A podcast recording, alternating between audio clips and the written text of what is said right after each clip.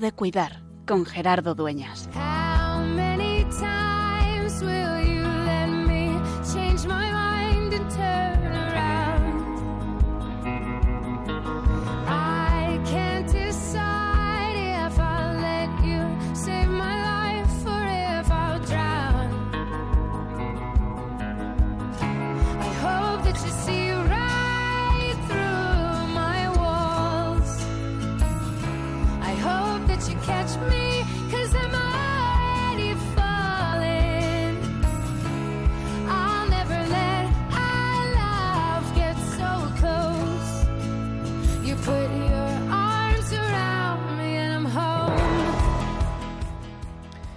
Primer martes de Cuaresma.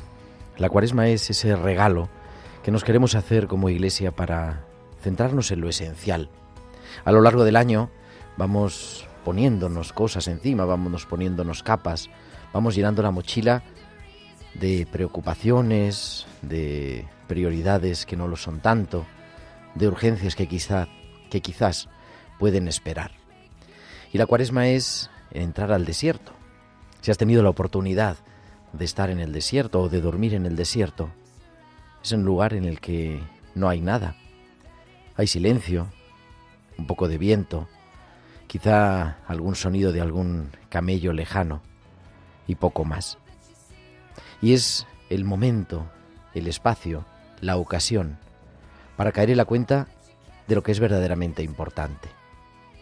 Eso quiere ser también este regalo que es la cuaresma, estos 40 días de ayuno, de preparación para celebrar la Pascua. Irnos quitando aquello que nos sobra.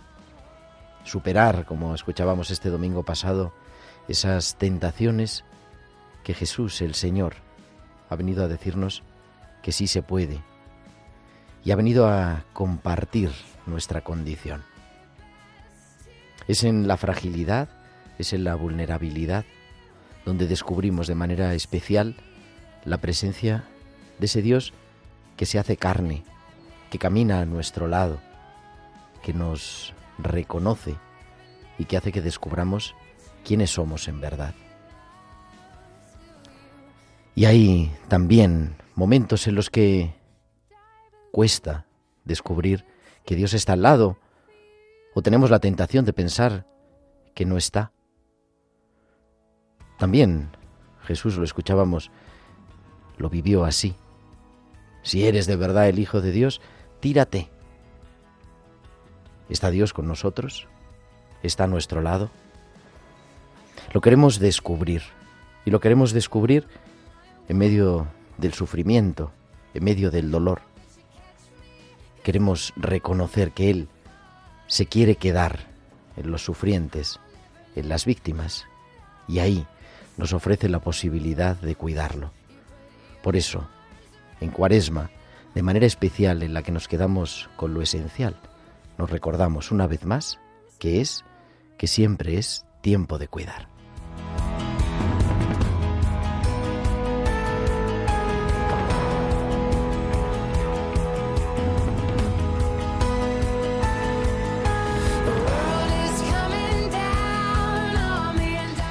Pues muy buenas noches, queridos amigos de Radio María. Son las 8 y 4, las 7 y 4 en Canarias y comenzamos en directo desde los estudios centrales de Radio María en el Paseo de los Lanceros en Madrid. Una nueva edición que es ya la número 221. 221 martes acompañándote de 8 a 9 de la tarde, de 7 a 8 en Canarias, en este programa de Pastoral de la Salud de Radio María, con un equipo estupendo a los mandos del control como casi siempre, nuestro querido Javier Pérez. Javi, muy buenas noches. Buenas noches, Gerardo. Y detrás de todo esto, haciendo que esto sea posible, Tibisay López en la producción y Bárbara Omar en la producción musical. ¿De qué vamos a hablar este último día de febrero, el 28 de febrero del 2023? Pues vamos a acercarnos al proyecto Repara de reconocimiento, prevención, atención y reparación a víctimas de abusos. Hemos hablado algunas veces en este programa sobre este tema tan doloroso y hoy queremos acercarnos a esta buena práctica para ver lo que podemos aprender, qué podemos hacer, cuál es su trabajo y también para escuchar un testimonio impresionante que te invito a que nos acompañes. Y como siempre, y mucho más, los hospitales con alma, las pinceladas bíblicas y todo lo que tenemos cada semana en tiempo de cuidar. Y como siempre, esperamos que nos escuches y que también pues, te pongas en contacto con nosotros, con tus, con tus comentarios en nuestro correo electrónico. Como ha dicho, esta semana nos escribe un montón de gente. Saludamos de manera especial a Carmen, que acaba de llegar de Tierra Santa y que nos escribía compartiendo su historia. Nuestra dirección de correo electrónico es tiempo de cuidar arroba radiomaria.es tiempo de cuidar radiomaria.es y también nos puedes seguir a través de Facebook y además en esta noche con imágenes entrando en Radio María España pulsando vídeos estamos ahí en directo y podemos compartir este estudio que tenemos con unas personas que nos acompañan y que luego de un momentito te voy a presentar. Y también puedes seguirnos a través de Twitter, nuestra cuenta arroba Radio María Spain. Ya además, por si fuera poco, durante la emisión del programa nos puedes enviar tus mensajes de WhatsApp, tus audios a nuestro número del estudio, a nuestro WhatsApp del estudio, al 668-594-383. Al 668-594-383. 8 y 7 7 y 7 en Canarias, viajamos hasta San Sebastián, donde cada semana nos espera Valcisa con sus hospitales con alma.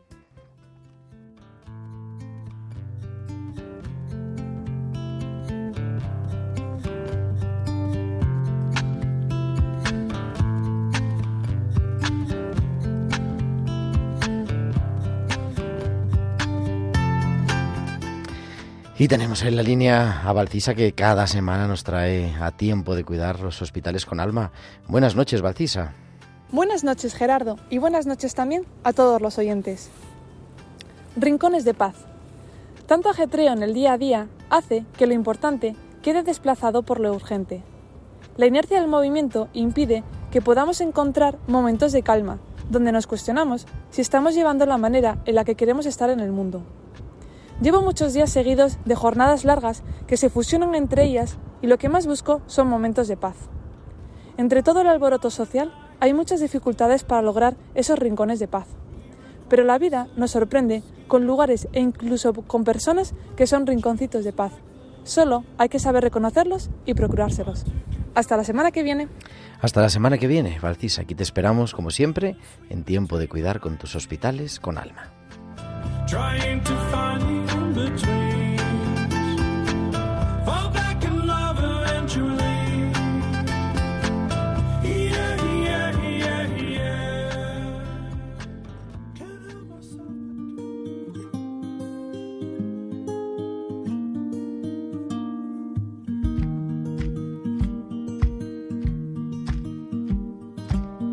They say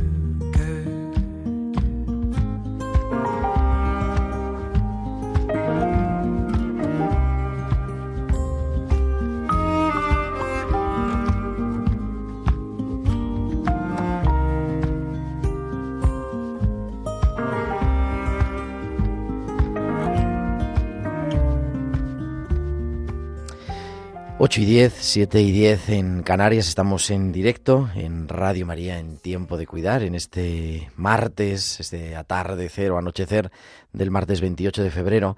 Y como te decía al comienzo del programa, para hablar del programa Repara de acompañamiento a víctimas de abusos en la iglesia y de otro tipo de abusos. Y para ello nos acompañan aquí en el estudio están Mercedes Huarte. Mercedes, muy buenas noches. Hola, buenas noches y Claudia Romero. Claudia, buenas noches. Buenas noches, Gerardo.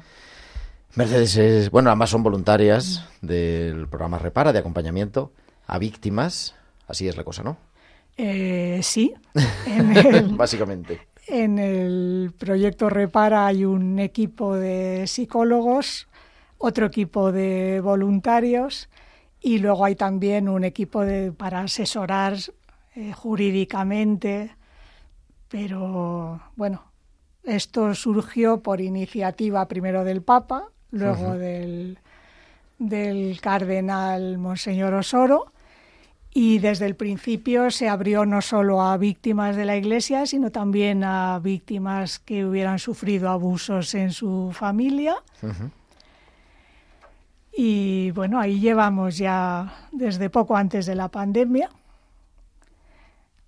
Y a mí me, me resulta algo aunque parezca raro decirlo, muy, muy gratificante que se pueda ayudar, porque de primeras, pues da, bueno, yo qué, qué voy a hacer yo ahí, ¿no? Un poquito de respeto así. Pues sí, lo que pasa es que yo llevaba mucho tiempo atendiendo duelo en el centro de escucha San Camilo y me había encontrado con que a veces, hablando del duelo, salían casos de abuso y el tema me había interesado porque me parece algo muy, muy doloroso, muy tremendo y cuando me dieron la oportunidad de, de, participar como voluntaria también aquí, pues, pues ahí empecé y ahí estoy. Hace unos meses se celebraba, creo que en enero además nosotros entrevistamos también a uno de los coordinadores de Repara, a Valentín, se celebraba el tercer aniversario. Y, han salido estadísticas ¿no? de las personas atendidas, de las víctimas, de los victimarios que eh, llamáis. ¿Cuál es tu balance, Mercedes, en este tiempo que llevas tú colaborando a nivel fin, más personal? Mi balance es muy positivo, por eso que he dicho, porque ¿qué voy a hacer yo ahí? Pues en primer lugar prestarme a escuchar y sobre todo creer lo que me cuentan, porque yo he descubierto, parece una perogrullada, pero que después del abuso hay un segundo abuso, que es que cuando uno por fin se decide a contar lo que le ha pasado, lo que encuentra es que no es creído. Y eso a mí me impactó, pues nada más llegar que me dijera una compañera, yo he sufrido abusos en mi familia hace, pues voy a poner 40 años, y todavía cuando hablo con alguien me pregunto, ¿me estará creyendo? Y eso me pareció eh, tan tremendo, tan doloroso, que a veces te dicen, bueno, ¿y, ¿y qué haces ahí? ¿Cómo puedes aguantar? Pues creer ya es algo, ¿no? No hay que saber hacer mucho para ponerse a creer lo que a uno le dicen. Hay diversos ámbitos de actuación, os habéis eh, traído aquí un folleto que dice atención, bueno, lo primero, ¿no? Yo creo que es el, fin, el leitmotiv de, de Repara, atención a víctimas de abusos, de violencia, a su entorno, desde acompañamiento técnico, terapeuta, terapéutico, procesal, que decías antes, ¿no? Y espiritual, pero no se queda en eso, sino también una tarea de formación, ¿no? De, o de sensibilización mm. dentro de la iglesia. Sí, hay eh, unos cursos que además ya me han encargado que diga que empieza uno el mes que viene de la Escuela de Evangelizadores, que se encuentra la propaganda en, en la página de la es Archimadrid. Y es un curso online que hemos hecho todos los voluntarios y psicólogos de Repara también y que resulta muy interesante, muy formativo y yo invito a todo el que esté interesado en el tema a que, a que se apunte ya porque todavía hay plazas y va a empezar ya. Y después también de muchas parroquias piden que se vaya a hablar del tema y cada vez hay más interés porque una vez que se empieza a hablar empiezan a salir más testimonios, más casos que necesitan que se les atienda y cada vez hay más parroquias también que piden que vaya alguien a explicar lo que repara, cómo funciona y a animar a aquel que lo necesite que pida esa ayuda. ¿Y esto de atención a victimarios? Porque no está abierto solo a víctimas, sino al que haya sido el, causante del, del daño y de hecho ha habido, no tantos como víctimas, pero sí ha habido algún victimario que, que ha sido atendido. ¿Y? Y ojalá. No sé, se me hace. En fin. Eh, sorprendente. Sorprendente. o sea, no, no, lo sé, digo. Parece que siempre estamos eh, al lado de la víctima, ¿no? Pero también los victimarios, o sea, las personas que han cometido el abuso necesitan acompañamiento, sanación. Bueno, claro, necesitan en primer lugar darse cuenta del daño que han hecho y reconocerlo plenamente, porque eso también es una herida que llevan ahí muy profunda y muy difícil. Y dar el paso de reconocerlo, pues ya es un primer paso muy importante. Claudia, tú también eres eh, voluntaria de Repara. También. Yo empecé como, primero por eh, escuchada, eh, he sido víctima de abusos también, y luego pasé a ser como escucha, voluntaria también de Repara. ¿Y cómo te animas a dar el paso y pedir ayuda? Pues yo viví una experiencia en un, en un retiro que había de, esposos en camino para una comunidad que pertenecía, o que pertenezco de, del Verbundey. Y en, cada vez que veía eh, la parte de la película de La Pasión de Mel Gibson, eh, cuando estaban latigando a Jesús, pues siempre recordaba la parte cuando mi padre me cogía y me latigaba de esa forma. Entonces era, eh, lo que pasa es que era diferente cuando lo veía en mi entorno familiar o en mi casa, me podía derrumbar y, podía irme a mi habitación o podía resguardarme o podía tener mm, el cobijo de mi familia, pero aquí en un retiro eh, pues fue, fue como una bomba.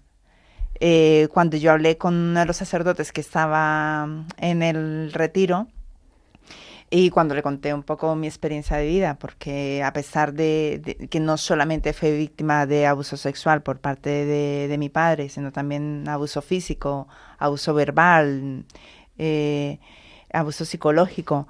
Entonces, eh, y cuando es un abuso desde muy pequeña, mm, porque yo empecé más o menos con los abusos por parte de mi padre desde los 8 años hasta los 17 años, y con anterioridad había tenido también abuso por parte de dos tíos maternos, entonces, cuando, eh, cuando todo esto salió a flote en, este retiro, este sacerdote buscó, fue en ese momento, eh, estaba saliendo Repara, que fue en el 2020, y fue cuando me dio el contacto para ponerme en, en, contacto con Repara para poder empezar un, proceso, un camino con ellos de, pues de reparación, de sanación.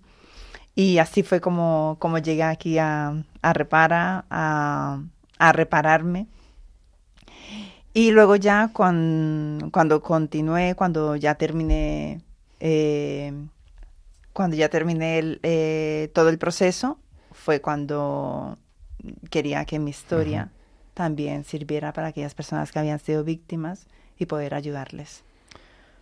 Tú podíamos decir que lo tenías como olvidado, guardado, o sea, no era una cosa, claro, entiendo, ¿no? Que te acompañaba en el día a día, por eso al ver aquellas imágenes en ese contexto, como que aquello se... No estaba, no estaba guardado, o sea, estaba, siempre estaba a flor de piel. Lo que pasa es que yo me hacía la idea de que ya estaba reparado. De por sí, una de las cosas que salió a flote en, esa, en ese retiro era que yo lo que quería era perdonarle a él. Él ya falleció hace muchos años. Y una de las metas era, de por sí cuando yo llegué a Repara, yo decía, lo único que yo quiero es ayudarme a cómo, a cómo perdonarle a él. O sea, llegar al camino para perdonarle a él, o sea, no más. Hasta que ya entendí que no era ese el camino, no era lo que yo quería, en realidad no era eso, o sea, en el fondo, era repararme a mí misma, porque hoy en día no puedo perdonarle, ni quiero perdonarle tampoco. Entonces, eh, mm, en realidad era perdonarme a mí misma por todo el daño, por todo lo que yo estaba haciendo contra mí. Porque aparte de esto hay mucha historia más atrás. Hay cuando tú has sido víctima de abuso, eh, yo lo primero que pensaba era en suicidio. Y de por sí, antes de yo quedar embarazada, eh, yo estaba a punto de tirarme en un noveno piso. Entonces, hay muchas cosas más atrás. Hasta que aquí fue ya el camino que fui haciendo con Repara, ya era un, camino totalmente diferente que nunca había pasado. ¿En tu familia no te creían? ¿No te habían creído? ¿O no lo habías dicho? En mi familia no lo saben, del abuso por parte de mi padre, pero el de por parte de mis tíos no me creyeron. De por sí la relación con... O sea, de por sí mi madre eh, apoya a sus hermanos. O sea, nunca me apoyaron a mí. Y cuando mis hermanos lo saben, en ningún momento ha sido un apoyo hacia mí, todo lo contrario, así hacia ellos. Entonces, si ya de por sí el apoyo hacia ellos fue totalmente volcado, pues fíjate si yo digo que también sufrí abuso por parte de mi padre, sobre todo porque mi padre en, casa era un narcisista también, o sea, así como a mí me da esas palizas, también se la da a mi madre, también a alguno de mis hermanos. Entonces, mm, era totalmente, era mm, una persona a la cual dijera lo que yo dijera, no me iban a creer. En uno de los episodios que yo viví cuando tenía 11 años, fue en mi colegio, denunció a mi padre por malos tratos, porque vieron todos los signos que había en mi cuerpo, y lo que hizo allí eh, cuando le colocaron la denuncia, luego lo que hicieron fue que con dinero, pues limpiaron la denuncia de mi papá. Y fue otra paliza para mí por haberme dejado ver las marcas que él me había dejado en el cuerpo. Y repara, entra en eso, o sea, ¿cómo es el proceso como víctima, como acompañada?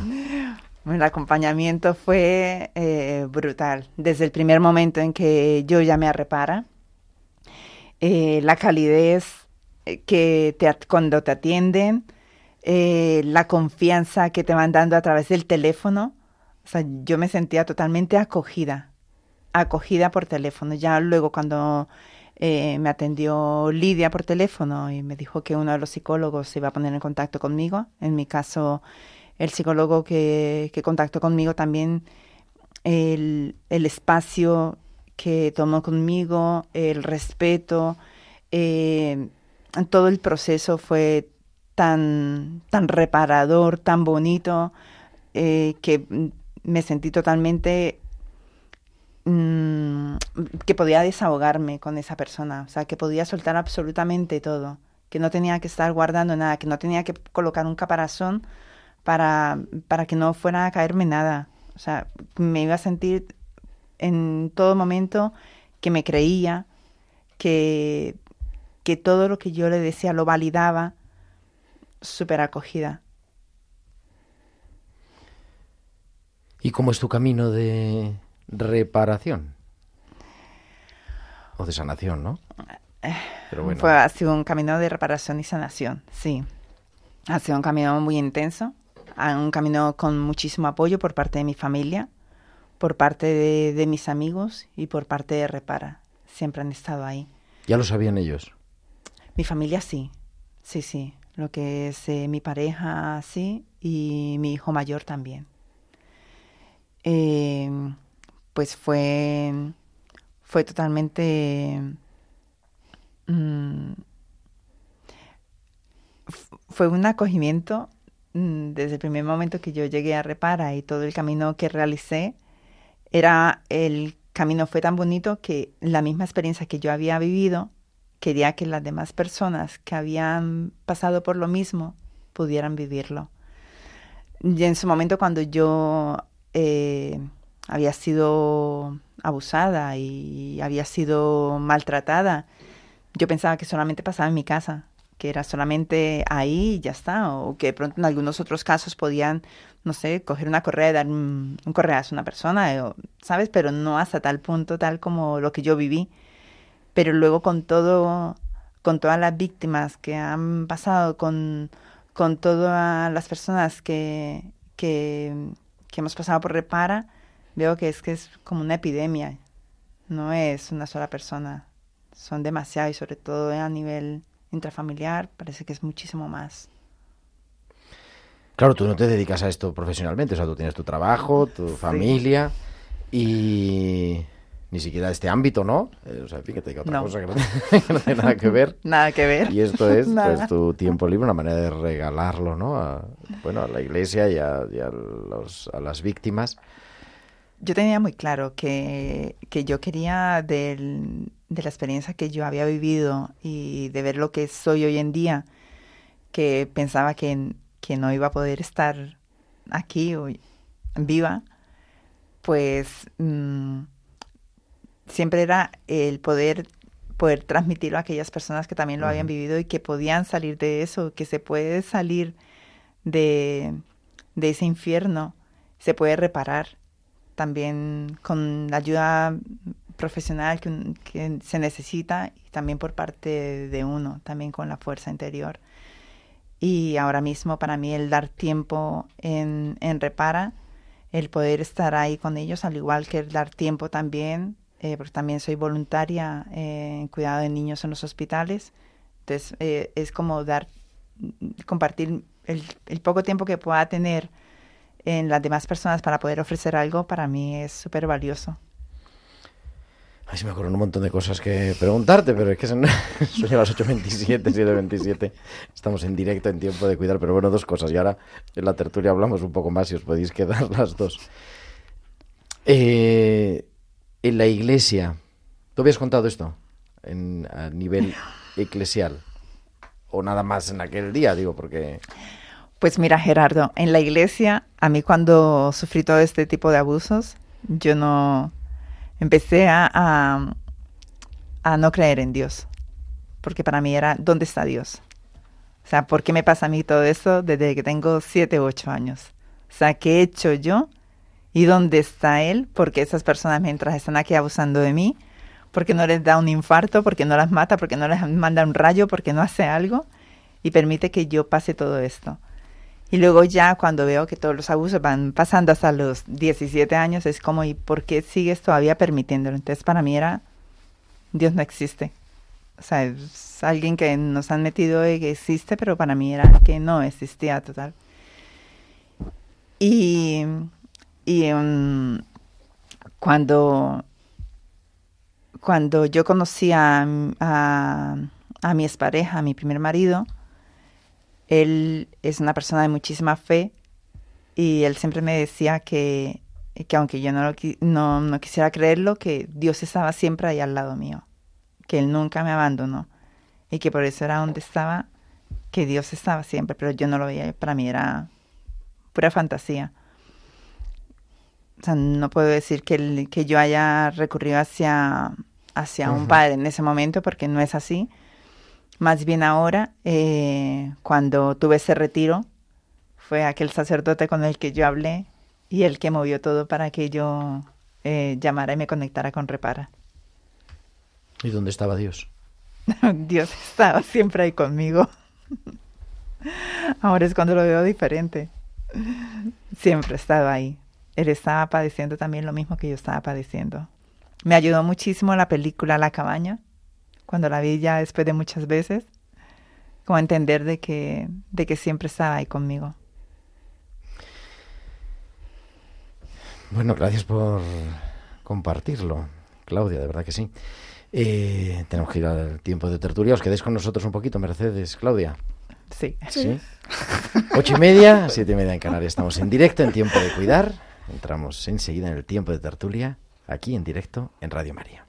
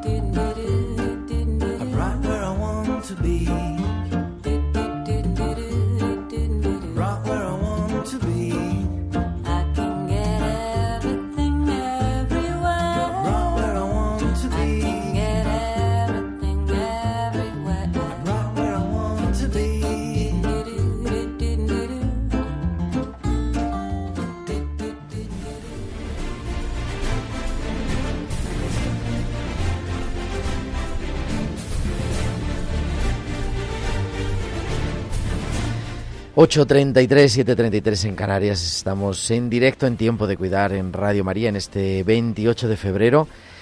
Hablando de Repara con este testimonio impresionante de Claudia. Que nada, que te agradecemos de verdad y que te agradecemos que te quedes también a compartir un poquito más. Gracias a ti por invitarnos. Dice que se lo ha hecho bien. Digo, pero hija, si parece que no te has dedicado a otra, co- a otra cosa. Eso lo he dicho yo. Lo ha dicho Luis Fernando Crespo, sacerdote marianista. Muy buenas noches. Buenas noches, Gerardo. Y Mercedes Huarte, que continúa con nosotros.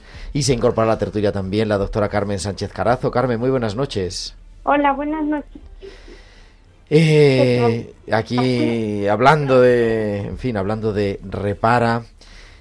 eh, Luis Fernando, vamos a decir, no, que esto es una cosa formal. Eh, tú has sido colaborador, o eres, vamos, eres colaborador de Repara, también en este acompañamiento pastoral, espiritual, creo, ¿no? Sí, me puse en contacto con Repara porque soy muy sensible al tema de los abusos sexuales y abusos de poder, sobre todo dentro de la iglesia, pero también otro tipo de abusos intrafamiliares, como nos ha contado Claudia. Y me puse en contacto con Repara y, bueno, me ofrecí para poder acompañar y escuchar a las personas que quisieran eh, hablar también de su experiencia espiritual y de dónde está Dios, como nos ha dicho antes Claudia. Y entonces, pues bueno, cuando alguna víctima quiere hablar con desde la dimensión espiritual también, pues ahí me llaman a mí y, y escucho. A mí se me había quedado, no sé si, ten- si tenéis Mercedes, Bueno. Fernando, Carmen, digo alguna pregunta para Claudia, pero yo tengo una No, todavía. No, yo más que pregunta es que antes, casi sin pensarlo, me ha salido la palabra gratificante, que suena muy raro dentro de este contexto. Pero es que cuando uno piensa en los abusos y ve a Claudia ahora, pues claro, si, si es posible dar ese paso, pues eso anima, eso da esperanza, pero mucha, ¿no? Y que se empiece a hablar de esto dentro de la iglesia, pues la primera cosa que hay que hacer para remediar algo es enfrentarse a ella. Pues, pues claro, eso. claro, efectivamente. Sí, agradecerte, Claudia, el testimonio, porque necesitamos en la iglesia escuchar testimonios y dejarnos de prejuicios desde ámbitos diferentes que podemos tener y escuchar siempre el testimonio de una víctima, que es una, una tragedia que ha pasado y una experiencia personal. Y entonces, mm, cuando en algunas jornadas de reflexión o hemos invitado a personas de repara y ha habido víctimas que, como tú han contado la experiencia, creo que todos cambiamos la mirada y nos ponemos en otro lugar, que es el lugar de las personas que habéis sufrido este tipo de abusos. Gracias.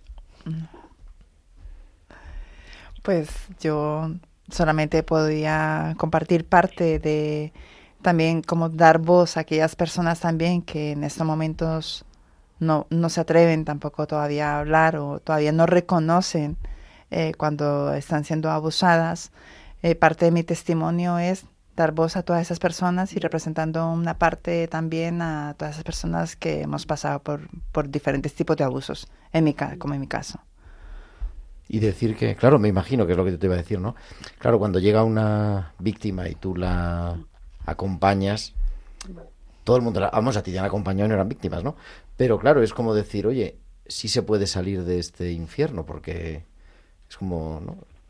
Sí se puede, sí se puede y, y cuesta y es duro y, es, y el camino es difícil, pero se puede, sí, totalmente. Carmen quería decir algo, Carmen.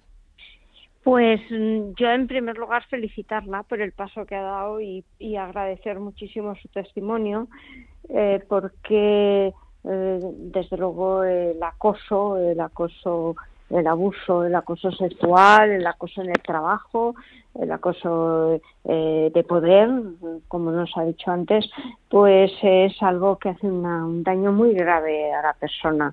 El acoso en el trabajo eh, yo participé mucho en una en la primera asociación eh, que se formó en España y realmente eh, los abusos de, de poder sexual eh, etcétera es que llegan a producir incluso eh, intentos de suicidio porque la persona eh, queda eh, sin, sin tener sentido en su vida en muchas partes.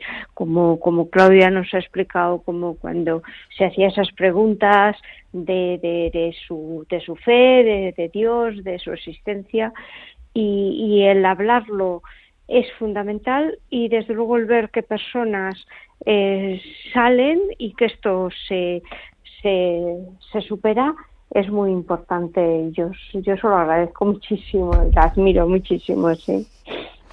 Nos escribe un oyente que nos manda un WhatsApp a nuestro número del estudio, al 668-594-383, que nos dice, y eso nos da, da pie, quería comentarte una cosa, porque dice, he sido víctima de abusos durante muchos años por padre de, parte del hermano, en fin, diferentes duelos, además un hijo no querido, y acaba diciendo, antes me preguntaba por qué estoy aquí. Ahora me pregunto, ¿para qué? No sé qué podemos decir. En fin, está abierto el micrófono. Bueno, yo creo que esto es un poco la pregunta que se hacía Víctor Flan en, en, en- en su gran libro, ¿no? En busca de sentido, ¿no? Eh, pues eh, yo creo que, que, que el para qué el- es una es una gran pregunta, ¿no? Porque eh, yo creo que además Claudia también nos puede decir Sí. que creo que es, es una gran una gran pregunta que nos tenemos que hacer todos Esa pregunta me la hacía yo diariamente, o sea, pero diaria. Desde que tenía los siete años, desde que pasé los primeros abusos, era ¿por qué sigo aquí? ¿Y para qué sigo aquí? O sea, en, en todo momento, porque en ningún momento me sentí eh, ni respaldada por, por mi familia. O sea, mm, eh, y por eso para mí la única salida era, eh, en, es- en ese momento era el suicidio.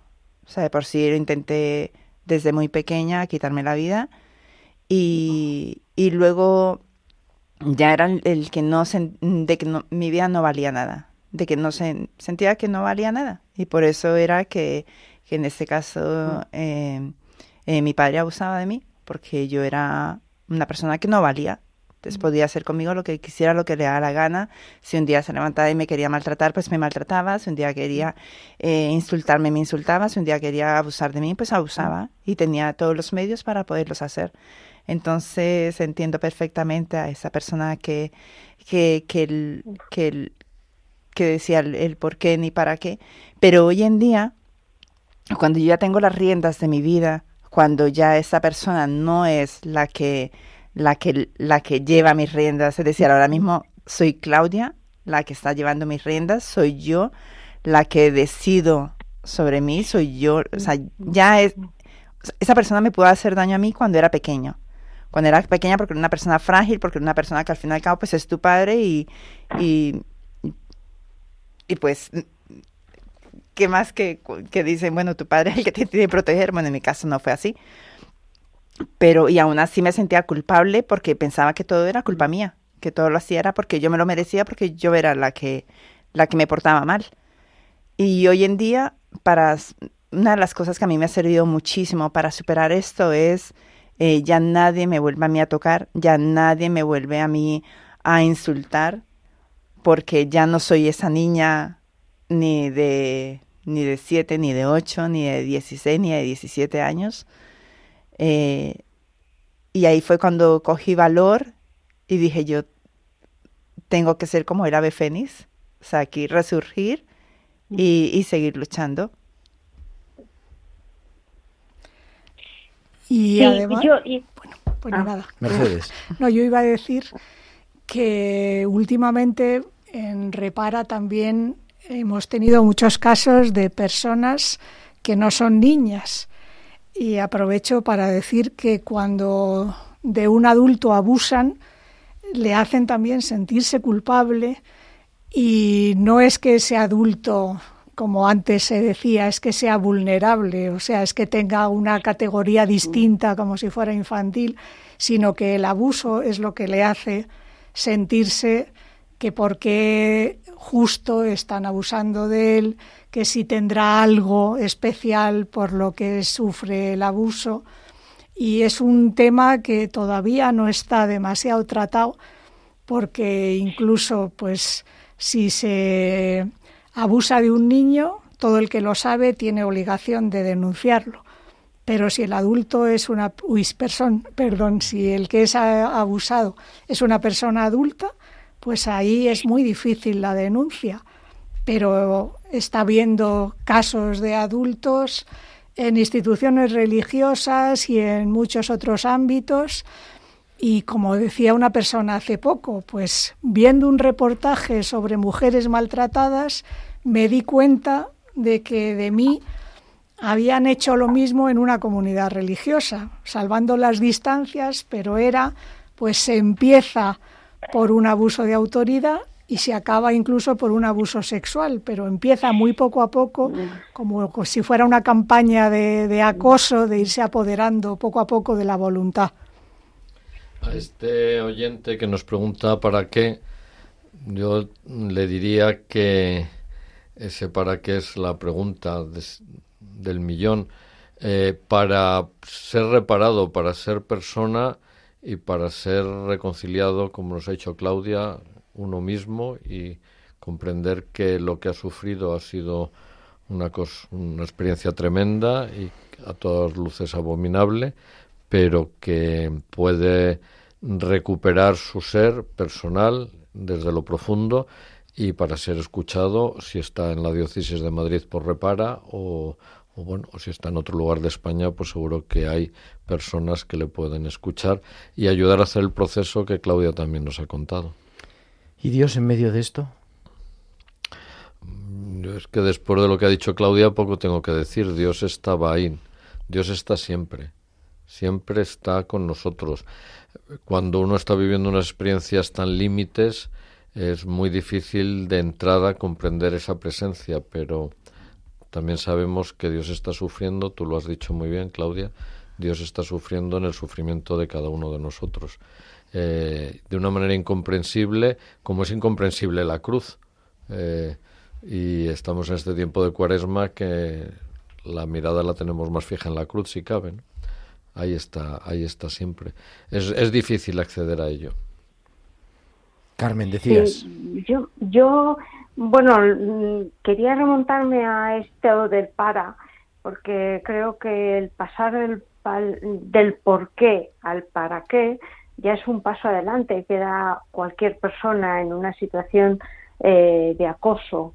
Eh, como he dicho, yo tuve una experiencia, además monté la Asociación contra el Acoso Psicológico en España en, en el año 2000, eh, que bueno, pues un- luché mucho contra esta lacra que producía muchísimo desastre, porque el abuso, el acoso en adultos, como ya se ha dicho aquí, pues también es, es muy grave y, y no, o sea, en instituciones religiosas, pero también en instituciones eh, laborales generales en familia. En la familia es, es terrible, con amigos, como se está viendo en el colegio, de todo el tema del bullying y demás. Y, sobre eh, Dios, cómo se presenta cuando preguntabas, eh, Gerardo, pues yo creo que hay momentos que, que no podemos sentir la presencia de, de Dios por lo mal que estamos, pero Él está porque eh, gracias a esa presencia, gracias a muchas a muchas ayudas, ¿no? Que pues eh, Claudia está aquí y nos está nos está dando esta maravillosa experiencia, nos está ayudando y, está diciéndole a todas las personas que tienen abusos que, que adelante que se puede salir, ¿no? Y esto es una, una acción, yo aquí sí que veo la acción de, Dios. A veces es difícil, ¿no? Cuando se tiene una situación muy dura de enfermedad, de acoso, etcétera, parece que, que, se cierra todo, ¿no? Pero como, como antes se ha dicho, pues eh, yo creo que, que sí, que, que después se puede ver la presencia que no, que no nos deja. Mercedes, nos quedamos, quedan dos minutos de tertulia, pero una persona como, como este oyente que nos manda esto y tantos otros, ¿no? Que, que no nos manda, ¿no? Que puede estar escuchando, que es testimonio, que ha sufrido esto. ¿Qué le dirías, Mercedes? Eh, al que pregunta por qué y está metido. Sí, a, nuestro, a un en oyente, esa- a un oyente. que se ha sentido tocado, Claro. que ha conectado con su experiencia de sufrimiento, ¿no? De abuso en su propia vida. Mm, Yo no le diría a lo mejor tanto pasar el para qué como que hay un porqué que nunca vamos a saber, porque es el misterio del, del mal, no es un problema que vayamos a solucionar nunca, pero que también existe un misterio del bien que yo estoy viendo en este momento aquí a mi lado, que tengo a Claudia, y que también es incomprensible. También hay algo misterioso en que una persona que ha sufrido de esa manera pueda estar aquí a mi lado y vosotros no la veis, pero yo sí.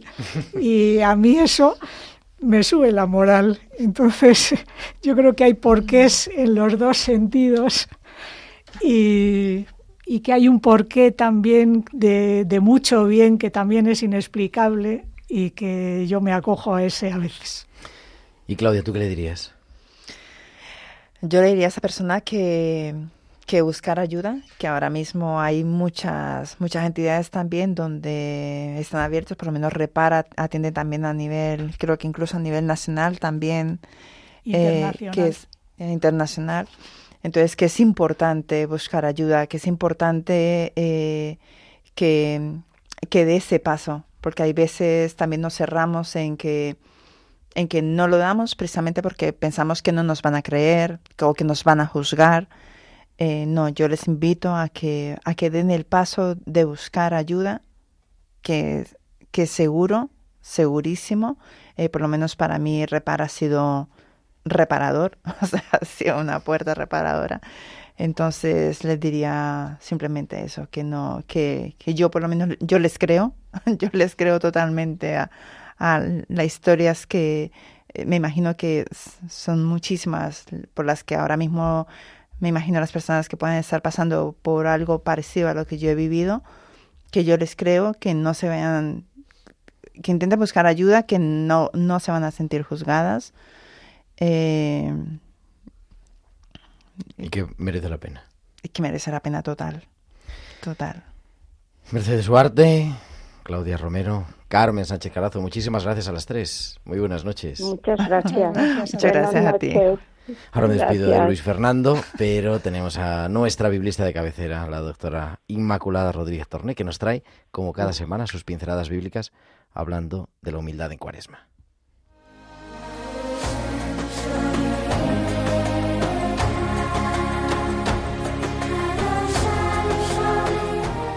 Muy buenas noches, Inma. Buenas noches, querido Gerardo y queridos oyentes de Radio María. Ya estamos metidos de lleno en la cuaresma. La semana pasada hablaba de la simbología del número 40 y hoy quiero hablaros de la tierra y de la humildad. El pasado miércoles se nos impuso sobre la cabeza un poco de ceniza. Una de las fórmulas que acompañan a este sacramental es polvo eres y en polvo te convertirás. Puede parecer un poco macabro, pero en realidad es un buen recordatorio de que nacemos de la tierra y un día volveremos a ella, porque ninguno vivirá esta vida de aquí eternamente. En el segundo relato de la creación, el que encontramos en Génesis 2, se dice de Dios que hizo del barro primordial al ser humano y también a los animales, a los mortales. Barro, polvo, se dice en hebreo Adamá. Y ser humano se dice Adán. Qué bonito juego de palabras. De la tierra, de la Adamá, Dios modeló al terroso, al Adán. Nacimos de la madre tierra y a ella volveremos. Claro que creemos en la resurrección, pero reflexionar sobre nuestra vida terrena es también cristiano. Dice el Salmo 90, Señor, enséñanos a calcular nuestros años para que adquiramos un corazón sensato. Valorar el tiempo que vivimos nos lleva primero al agradecimiento y también aprovechar mejor este tiempo sabiendo que es limitado. Esta reflexión nos conduce también a una gran virtud, la humildad. Otro bonito juego de palabras se esconde detrás. Humildad viene de humus, que, aparte de ser una crema oriental que está muy rica, significa en latín tierra. Porque la humildad no es más que sabernos pegados a la tierra. Recordad que somos de barro, modelados con gran amor por nuestro Creador, pero barro a fin de cuentas. Decía Santa Teresa que la humildad es andar en verdad. Y estamos en un tiempo ideal, la cuaresma, para practicar esta gran virtud contraria al pecado primigenio, la soberbia, con el que la serpiente tentó a Adán y Eva, si recordamos. Practicar la humildad nos acerca a la naturaleza, a los animales, a la creación, nos hace más bondadosos y misericordiosos con los demás, porque comprendemos que nosotros también somos pequeños, frágiles, que nosotros también caemos y pecamos. Y además nos hace más parecidos a Jesús, que decía, Venid a mí los que andáis cansados y agobiados, y yo os aliviaré. Cargad con mi yugo y aprended de mí, que soy manso y humilde de corazón. Pues con Jesús os dejo. Hasta la semana que viene, amigos. Pues hasta la semana que viene, Inma. Aquí te esperamos siempre en tiempo de cuidar.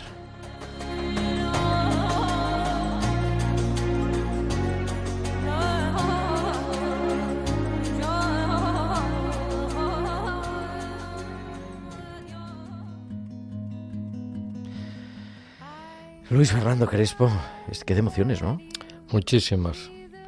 ¿Cómo lo ves tú que eres un artista de la palabra? Escuchemos siempre a la víctima, a las víctimas. No hablemos nosotros, sino escuchemos. Eso es lo que tenemos que hacer y hacemos como iglesia, y más todavía. Y creamos siempre a la víctima. No podemos victimizarla de nuevo, como nos ha dicho Mercedes. Escuchemos, acercémonos a los testimonios que existen y creamos siempre. Luis Fernando Crespo, muchísimas gracias, muy buenas noches. A ti, Gerardo. Sacerdote marianista. Nosotros volvemos la próxima semana, será 7 de marzo, a las 8 de la tarde. Retomamos nuestros programas sobre el duelo, elaborando nuestros duelos, también con Mateo Bautista. Será eso el próximo martes. Ahora, a las 9 en punto, a las 8 en Canarias, Dios entre líneas con Paloma Fanconi. Muchísimas gracias a Javier Pérez en el control de sonido y hasta la semana que viene a todos. Que Dios os bendiga. Un abrazo de vuestro amigo el diácono Gerardo Dueñas. Han escuchado Tiempo de Cuidar con Gerardo Dueñas.